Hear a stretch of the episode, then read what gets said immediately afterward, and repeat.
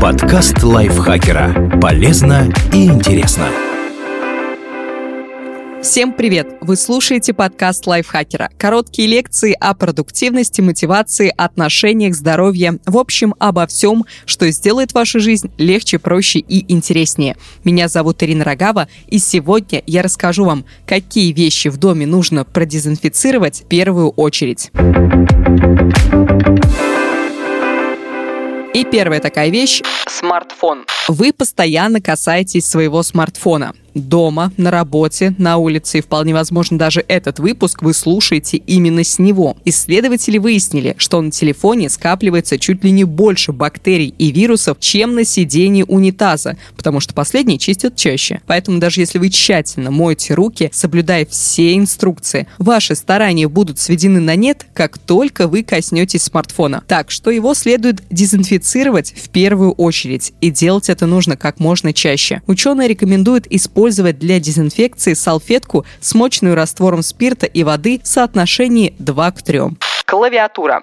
Вы, скорее всего, касаетесь клавиатуры регулярно, а ведь она тоже может быть сборщиком вирусов и микробов, особенно если компьютером вы пользуетесь не в одиночку. Клавиатура полна укромных уголков, куда проблематично дотянуться спиртовой салфеткой. Удалить крошки и пыль можно с помощью сжатого воздуха, но для нормальной дезинфекции нужно протереть поверхность салфеткой с 70% раствором изопропилового спирта. Только обязательно следите за тем, чтобы жидкость не протекала в внутрь клавиатуры. Дверные ручки и выключатели. Раньше мы смеялись над людьми, которые не любят трогать дверные ручки. Теперь же понимаем, что они все это время были правы. По словам Джозефа Айзенберга, профессора эпидемиологии из Мичиганского университета, заразиться, прикоснувшись к грязной дверной ручке, дверце шкафчика или к выключателю, вполне реально. Очистите их дезинфицирующими салфетками. Особенное внимание уделяя ручкам и выключателям в туалете и ванной комнате. Ведь именно туда мы обычно устремляемся, когда только вернулись с улицы.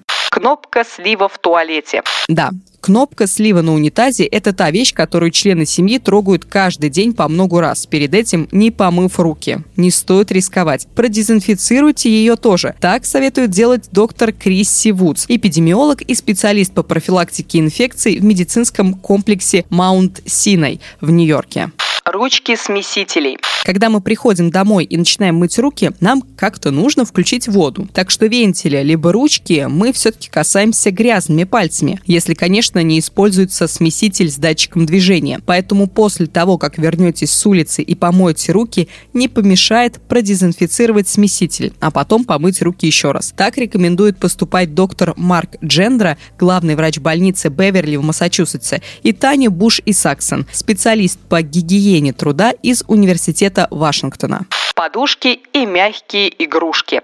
Как правило, мы ложимся в кровать довольно чистыми и раздетыми, или, по крайней мере, переодевшись в пижаму. Но вот на диван, стоящий в гостиной, можем запросто плюхнуться в уличной одежде, когда усталые возвращаемся домой. А это значит, что подушки и мягкие игрушки, лежащие на диване, тоже не стоит оставлять без внимания. Чаще стирайте их в горячей воде с использованием дезинфицирующего средства для стирки рабочий стол. Сейчас, когда многие из нас работают удаленно, важно поддерживать чистоту своего рабочего места. Очистите поверхность стола дезинфицирующим спреем. Затем протрите ее. Вспомните, какие вещи вы трогаете чаще всего. Ручки ящиков, органайзеры и другие предметы. И обязательно продезинфицируйте их тоже пульт от телевизора и игровые контроллеры. Чем больше времени вы проводите дома в связи с карантином, тем больше смотрите сериалы и играете в игры. Поэтому продезинфицируйте пульт от телевизора и геймпады вашей консоли, если таковая имеется.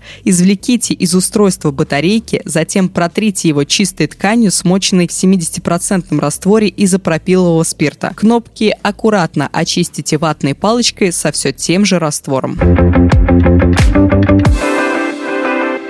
Спасибо Дмитрию Сашко за текст. Вам спасибо, что дослушали этот выпуск до конца. Ставьте лайки и звездочки, подписывайтесь на подкаст, пишите комментарии и заходите в наш чат подкаста Лайфхакер. Ссылка на него будет в описании этого выпуска. Я с вами прощаюсь. Пока-пока.